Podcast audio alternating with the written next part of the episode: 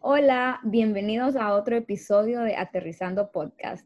Nosotras somos Cookie y Marif. Yo soy Cookie, nosotras somos licenciadas en comunicación, escritoras, soñadoras profesionales y mejores amigas.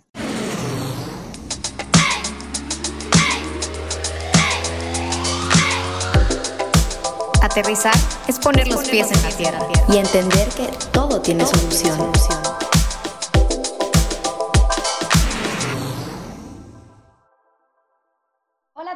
Estoy muy emocionada por el episodio que tenemos el día de hoy, por el tema que vamos a platicar. Y si nos está escuchando por primera vez, yo soy Marif de Cookie Marif de Aterrizando Podcast.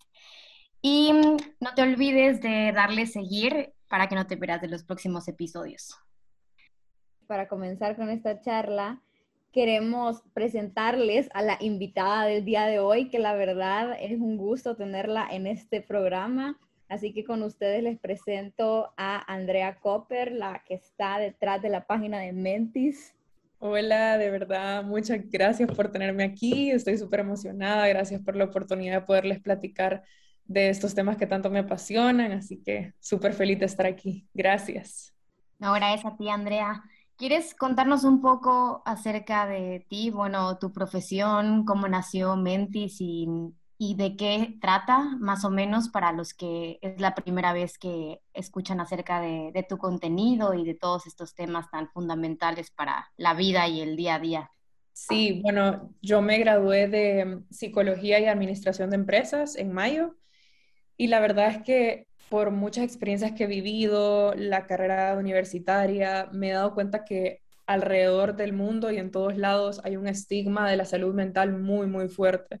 Tendemos a pensar que la gente que tiene problemas de la salud mental es porque está loco, es porque algo tiene mal. Nos da mucha pena hablar sobre estos temas. Son temas que si nadie los saca, nadie los habla y muchas veces todos los estamos sufriendo y no necesariamente sufriendo, sino que nos damos, o sea, damos por hecho la salud mental de los demás y la nuestra cuando realmente es un punto sumamente importante y que tenemos que tomar en cuenta, así como cuidamos nuestro cuerpo, cuidamos nuestra mente. Entonces Mentis nació más o menos por ahí, nació con, con, ese, con esa cosita que yo tenía en, el corazón de que tenía que cambiar algo ahí, que había algo que no me cuadraba. Entonces, eh, pues ahorita inició como una página de Instagram y es más que todo eh, psicoeducación, entonces mi intención es que se conozca acerca de la salud mental y que la gente, eh, por medio de la información y por medio de que se hablen de estos temas, eh, pues llegue a quitar este estigma y a cuidar de su mente de la misma forma que cuida su cuerpo y a darle importancia y, a estos temas y a ponerse como prioridad, porque al final de eso se trata.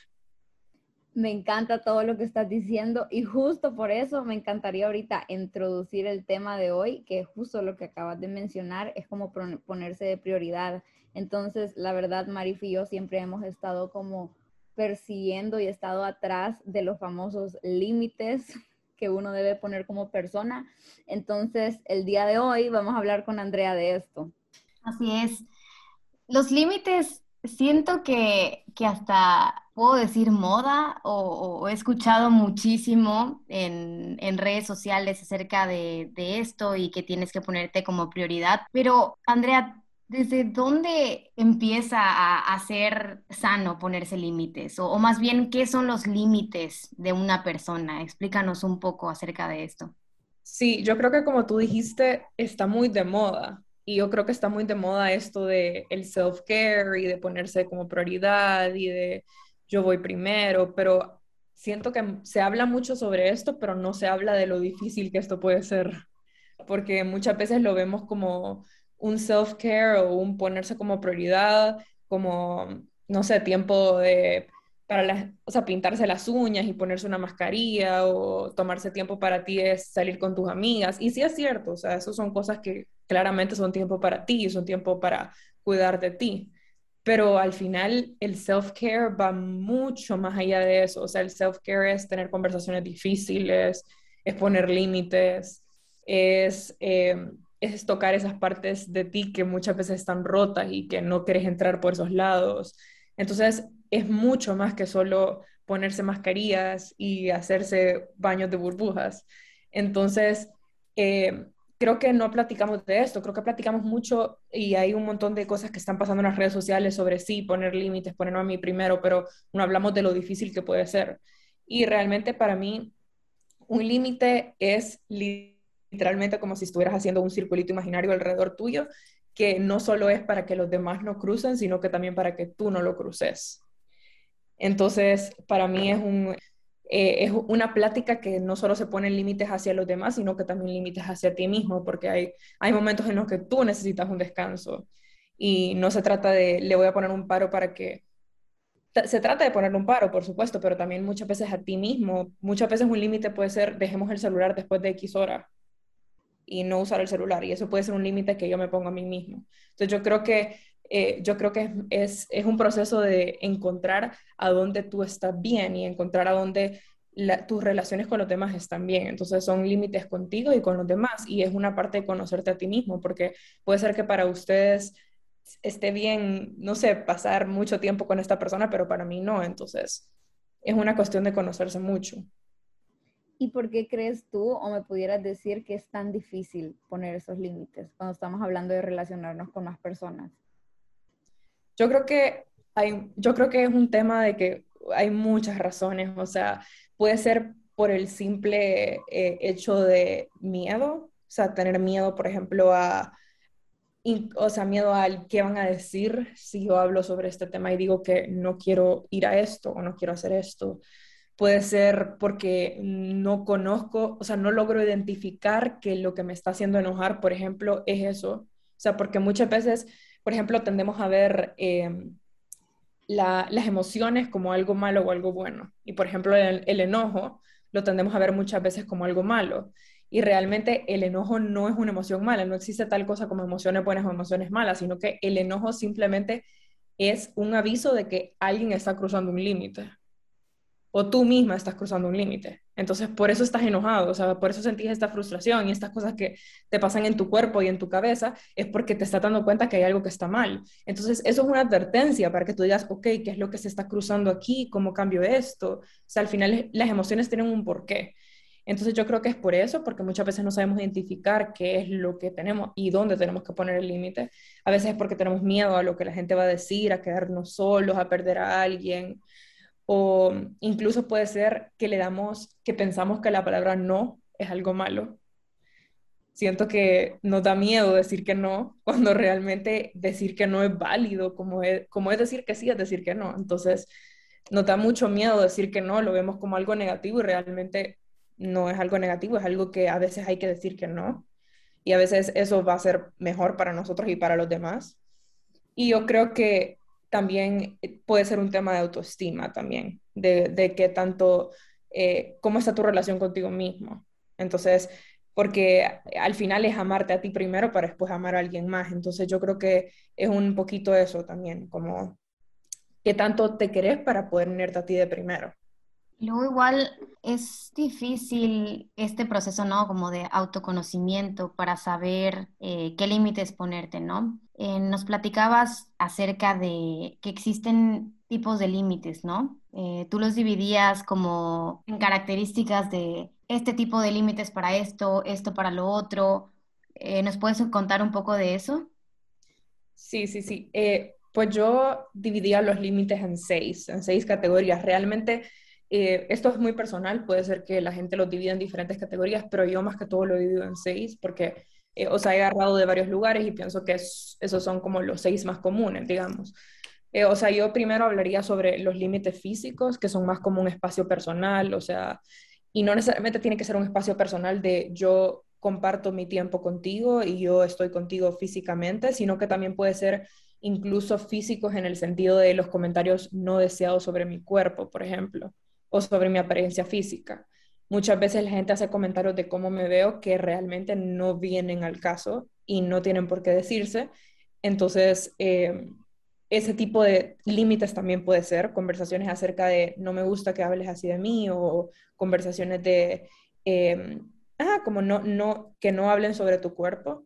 Después la parte material ya son mis cosas, hablar de mis cosas, mi dinero, que muchas veces eso también puede ser un tema muy difícil en las relaciones personales, el tema del dinero o incluso el tema de mis cosas. Si tenés una persona con la que vivís y decir, ok, estas son mis cosas y cuando las necesites con gusto te las presto, pero pedímelas. O sea, es, es eso de, de respetar las cosas del otro, pero que también respeten tus cosas.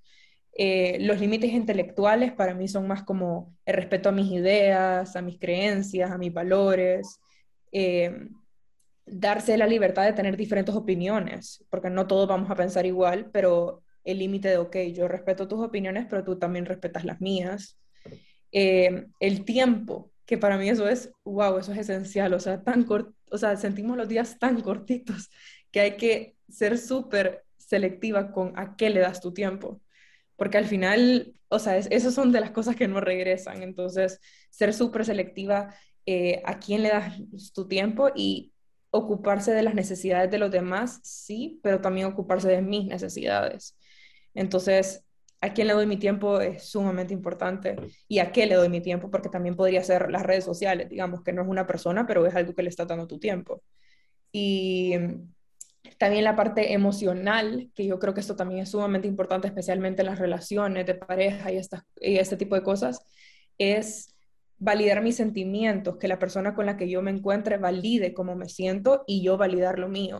Y no solo eso, sino que también eh, limitar las cosas que compartís, porque muchas veces eh, al verte a alguien triste te puede preguntar ¿y qué te pasa? y te presiona porque tú le contés lo que te pasa cuando realmente tú no te sentís cómodo hablando con esa persona. Entonces, eh, tú pones un límite al decir, mira, estoy triste, pero realmente prefiero no hablar de esto.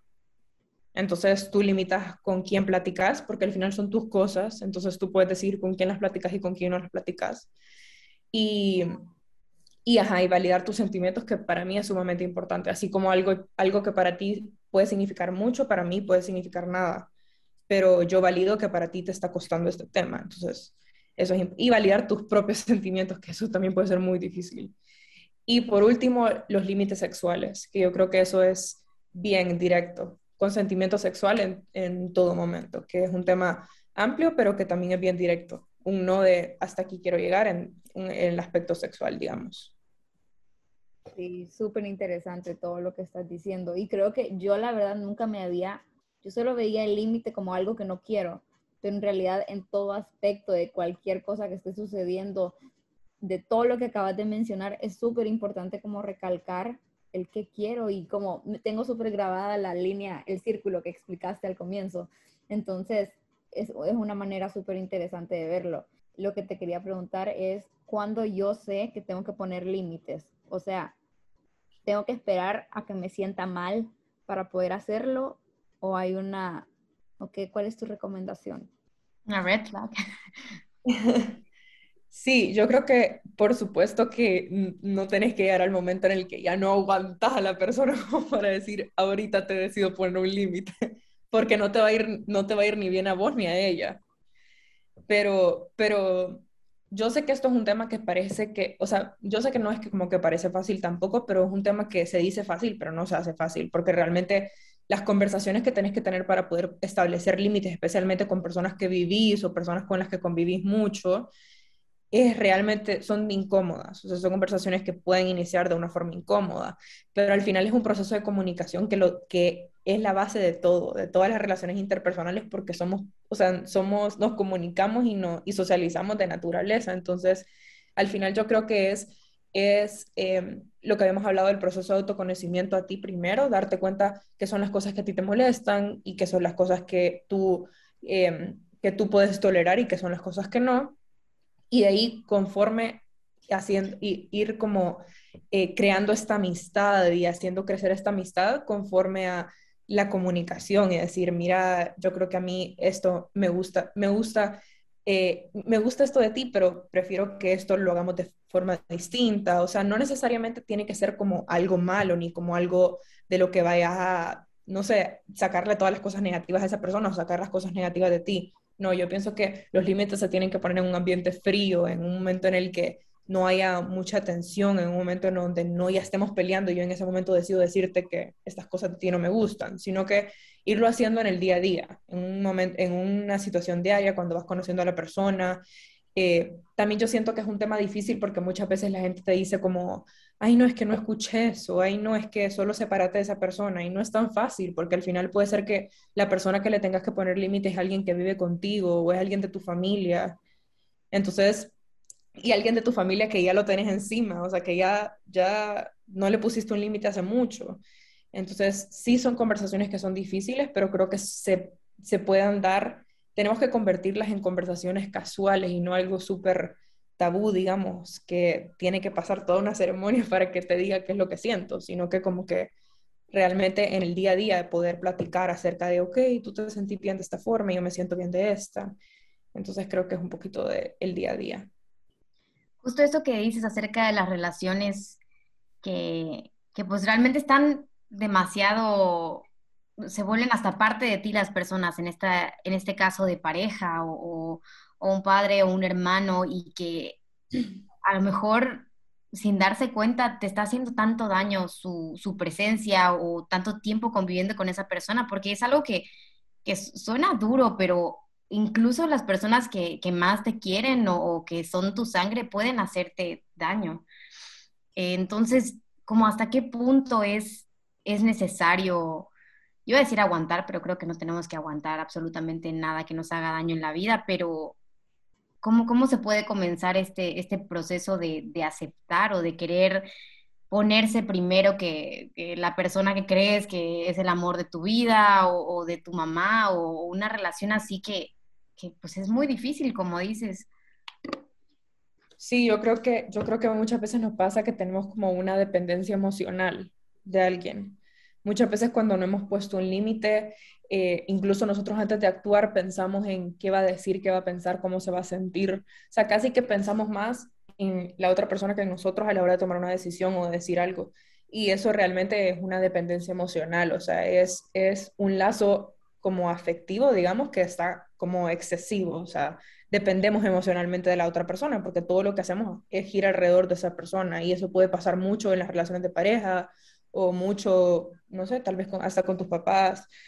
Y, y sí, yo creo que es, es una, son decisiones que se tienen que tomar porque a veces llegamos al extremo de ya, que ya, ya no es algo saludable, como tú decías, ya se vuelve eh, no quiero decir tóxico porque siento que esa palabra se, como que se ha, se ha usado mucho en, México, cosas que la, como la ha arruinado, digamos, pero puedo decir que es una relación no saludable, que es como decir, es una, es una relación tóxica.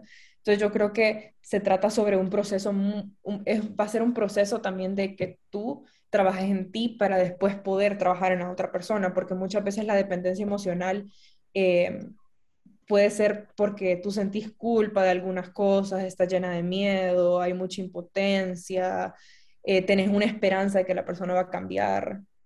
Entonces, como que es muchas veces son, eh, por eso cuesta tanto dejar este tipo de relaciones o cambiar o poner límites en ese tipo de relaciones. Entonces, creo que también es un proceso interno que tenés que hacer tú primero para después poder pues acercarte a la persona y decirle, mira, yo creo que al final del día las dos personas se van a agradecer una a la otra. Yo te escucho y tú me escuchas, tú me decís las cosas que a ti no te parecen y yo te digo las que a mí. Entonces al final es, la comunicación al final va a ser buena, pero primero trabajando en ti, porque yo creo que si tú, si tú llegas de una forma desesperada hacia la otra persona o tú llegas de una forma que no estás ni siquiera tranquila contigo y no sabes exactamente qué es lo que querés, creo que va a ser difícil que lo comuniques. Entonces, trabajar también en ti primero.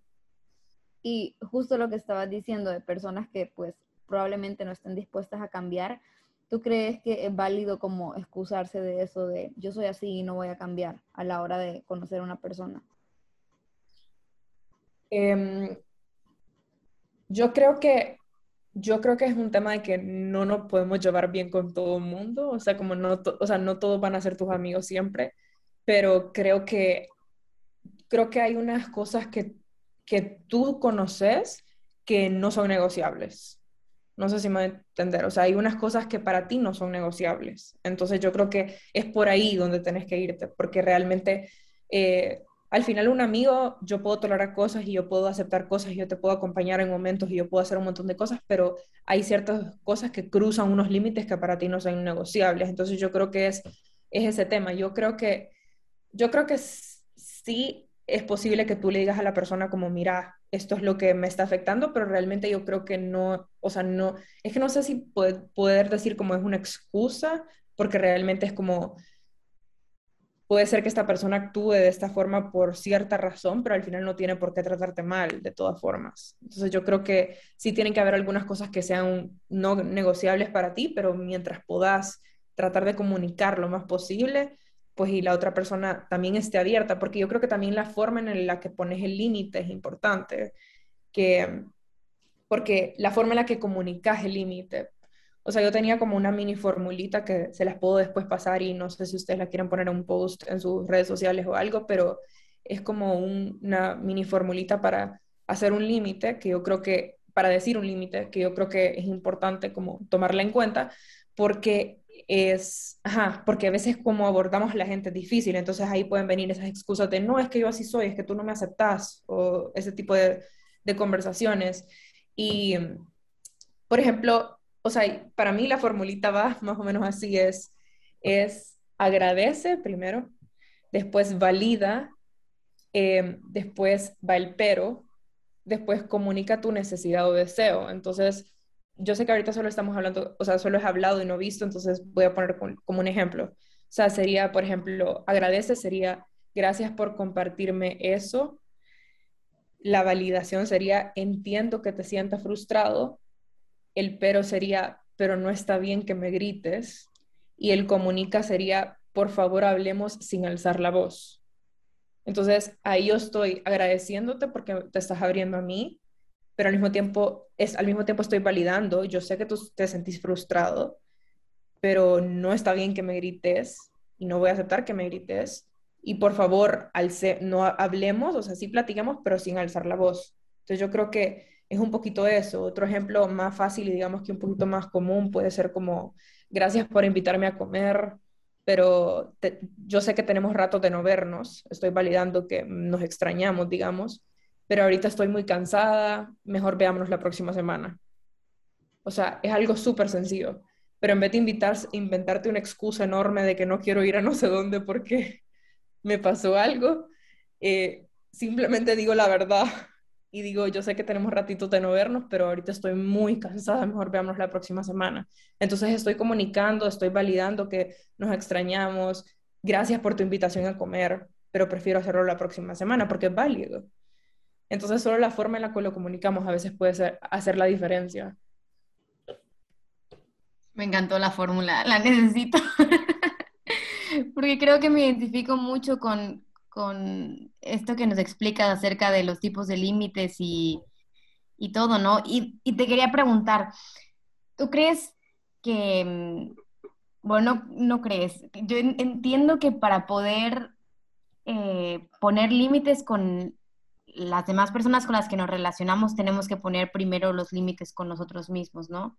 Como límites desde mm, hasta lo que el ejemplo que ponías con el teléfono, eh, que comer, que escuchar, porque de alguna u otra forma pienso que hay ciertas cosas que, como dices, no son negociables para que me sienta bien y pueda estar bien para el resto, ¿o me equivoco? Sí, sí, totalmente. Lo, o sea, eh, es muy importante también los límites con nosotros mismos, porque a veces, especialmente en la parte de descansar, por ejemplo, o sea, vivimos en una cultura de no parar y de quien duerme menos es el mejor. Y realmente no es así, o sea, realmente todos necesitamos descansar. Entonces, por ejemplo, un límite en decir, ok, tengo que dejar de trabajar ahorita, descansar, dormir lo suficiente y seguir trabajando. O sea, eso puede ser un límite, un límite de decir, realmente me estoy explotando, realmente le estoy dando demasiado tiempo a las redes sociales, realmente eh, no estoy, o sea, dije que quería hacer ejercicio, no lo estoy haciendo, o sea, son, son este tipo de cosas que, que incluso que son parte del de conocerte a ti mismo y que lo tenés que hacer antes de decirlo a los demás, porque cómo vas a saber realmente, por ejemplo, si tú nunca validaste tus sentimientos, ¿cómo esperas que los demás los validen?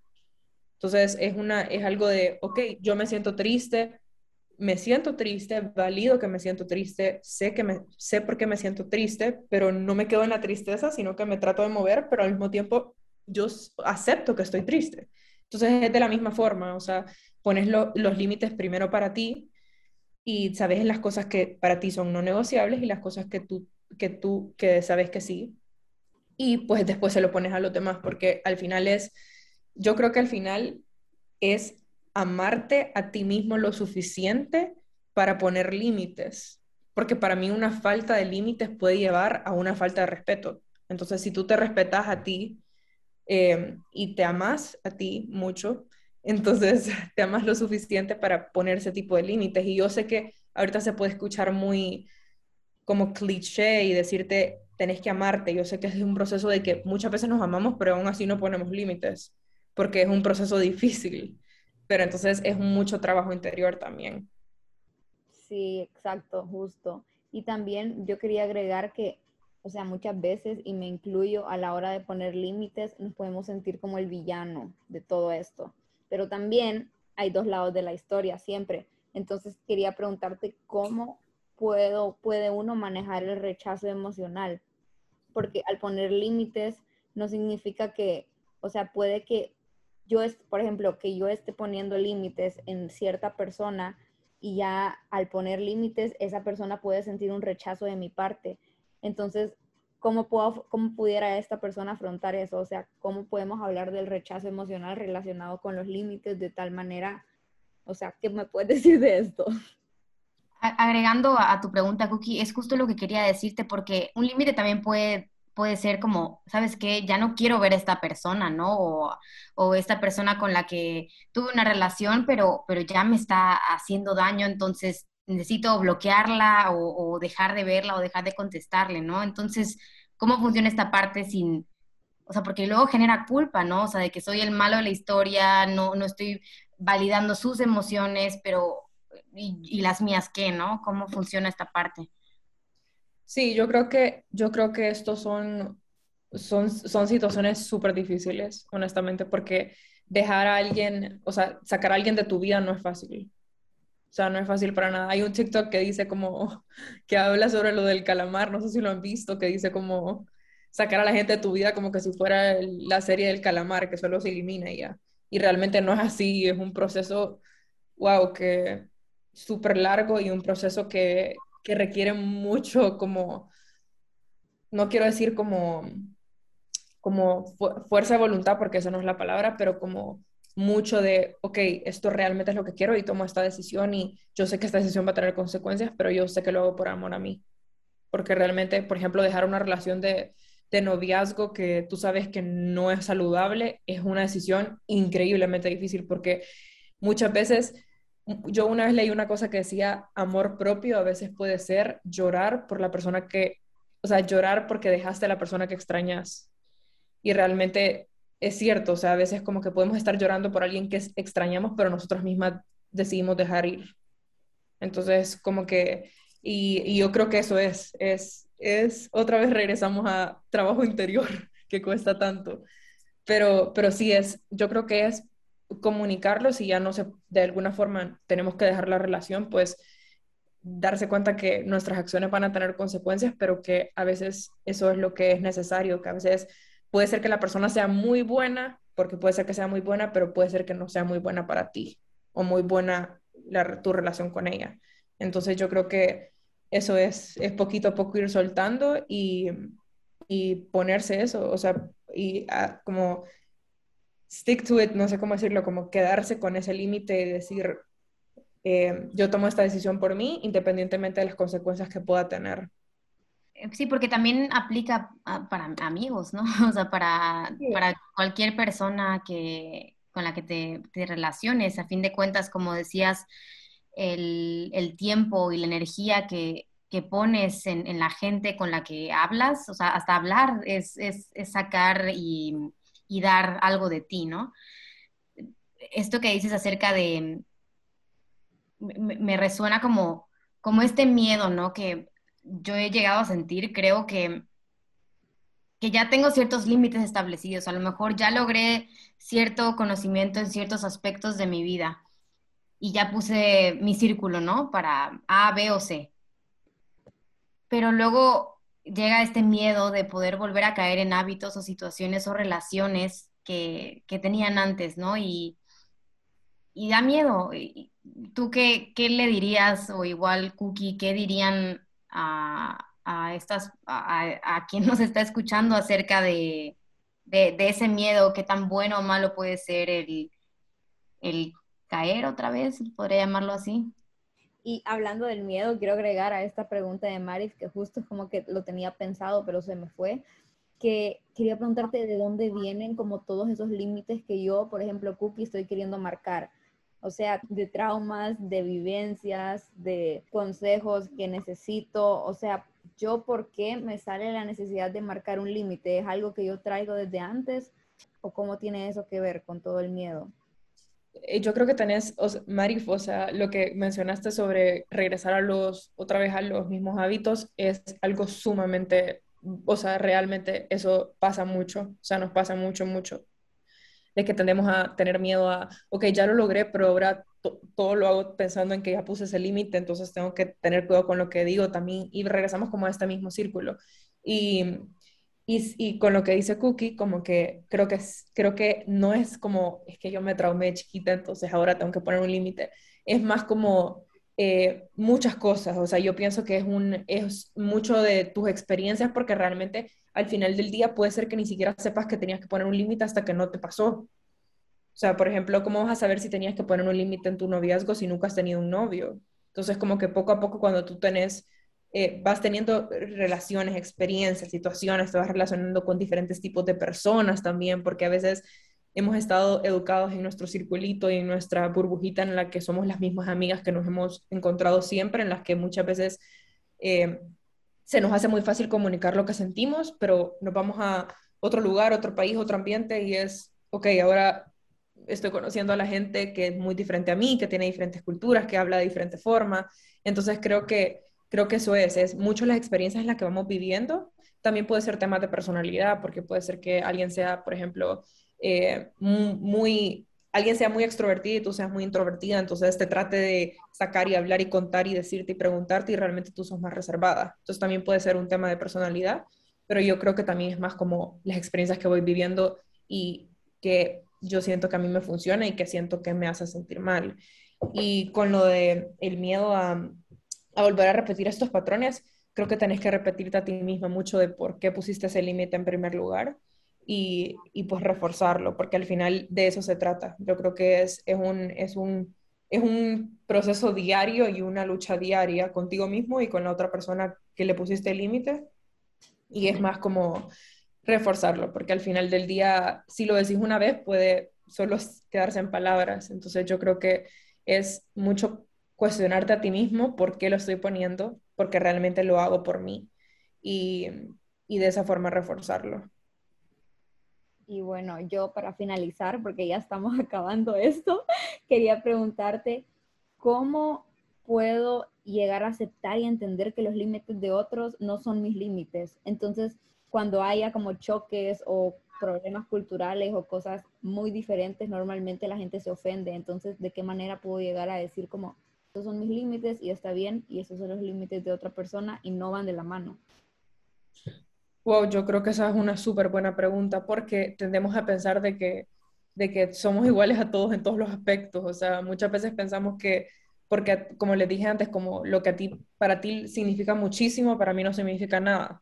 Y es válido, porque realmente todos hemos vivido experiencias tan diferentes y todos hemos, sido, eh, hemos vivido y hemos nacido y hemos sido educados y hemos tenido ah, conversaciones, amigos y vivencias totalmente diferentes. Entonces, sí, yo creo que es súper importante eso que tú decís, de darte cuenta que realmente los límites de los demás no tienen que ser iguales a los tuyos y que depende mucho de, como, como dijimos antes, depende mucho de las experiencias que has vivido, las cosas con las que has estado, la gente con la que has estado.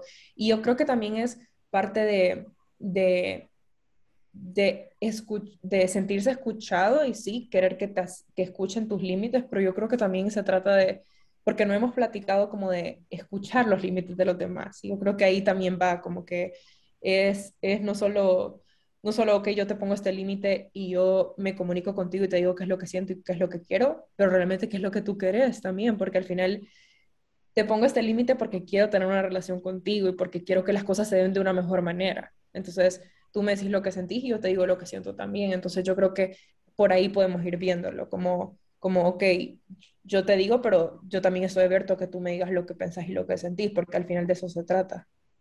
Sí, es pura comunicación todo. O sea, yo siento que a lo largo de los años he aprendido que nos complicamos tanto cuando en realidad lo, lo que más hay que hacer es comunicar lo que siente uno. Sí, tendemos a pensar que, que leemos mentes.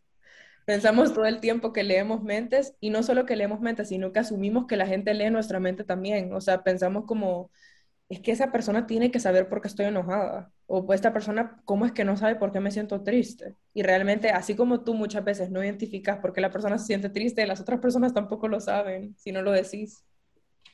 Igual muchas veces este, tendemos a, creer que lo que le pasa a las otras personas o como te dicen las cosas tiene que ver contigo y realmente no, no funciona así, ¿no? Y ahí entra como lo que nos ofendemos y, todo. Pero yo creo que vamos a tener que hacer otro episodio e invitar a Andrea para poder seguir hablando de este tema, porque realmente si ya nos enfocamos en, el límite para cada tipo de relación o, o, más a fondo todo, nos vamos a llevar la vida entera, porque es muy importante. Y, te agradezco muchísimo, Andrea, por, por haber estado aquí con nosotras platicando del día de hoy. No sé, Cookie, si quieran agregar algo más. Yo siento que se pasó rapidísimo, o sea, yo pudiera seguir horas, así como, como empezamos a hablar todo esto. Y de verdad, muchísimas gracias, Andrea, por estar en este episodio con nosotros. Yo creo que yo he aprendido muchísimo y voy a seguir aprendiendo de Mentis, así que por favor, si no están dándole follow a su página, denle follow ya. Y bueno, yo por aquí me despido. Muchísimas gracias a todos. No, gracias a ustedes. De verdad que eh, qué bonito que hay en este tipo de espacios donde se pueden hablar de temas reales y que mucha gente no platica, pero cuando lo escucha se siente identificado. Entonces, gracias por el espacio, gracias por la invitación y de verdad que sigan haciendo esto porque llegan a muchos lugares. Gracias, así que todos recuerden de poner sus límites y nos vemos a la próxima.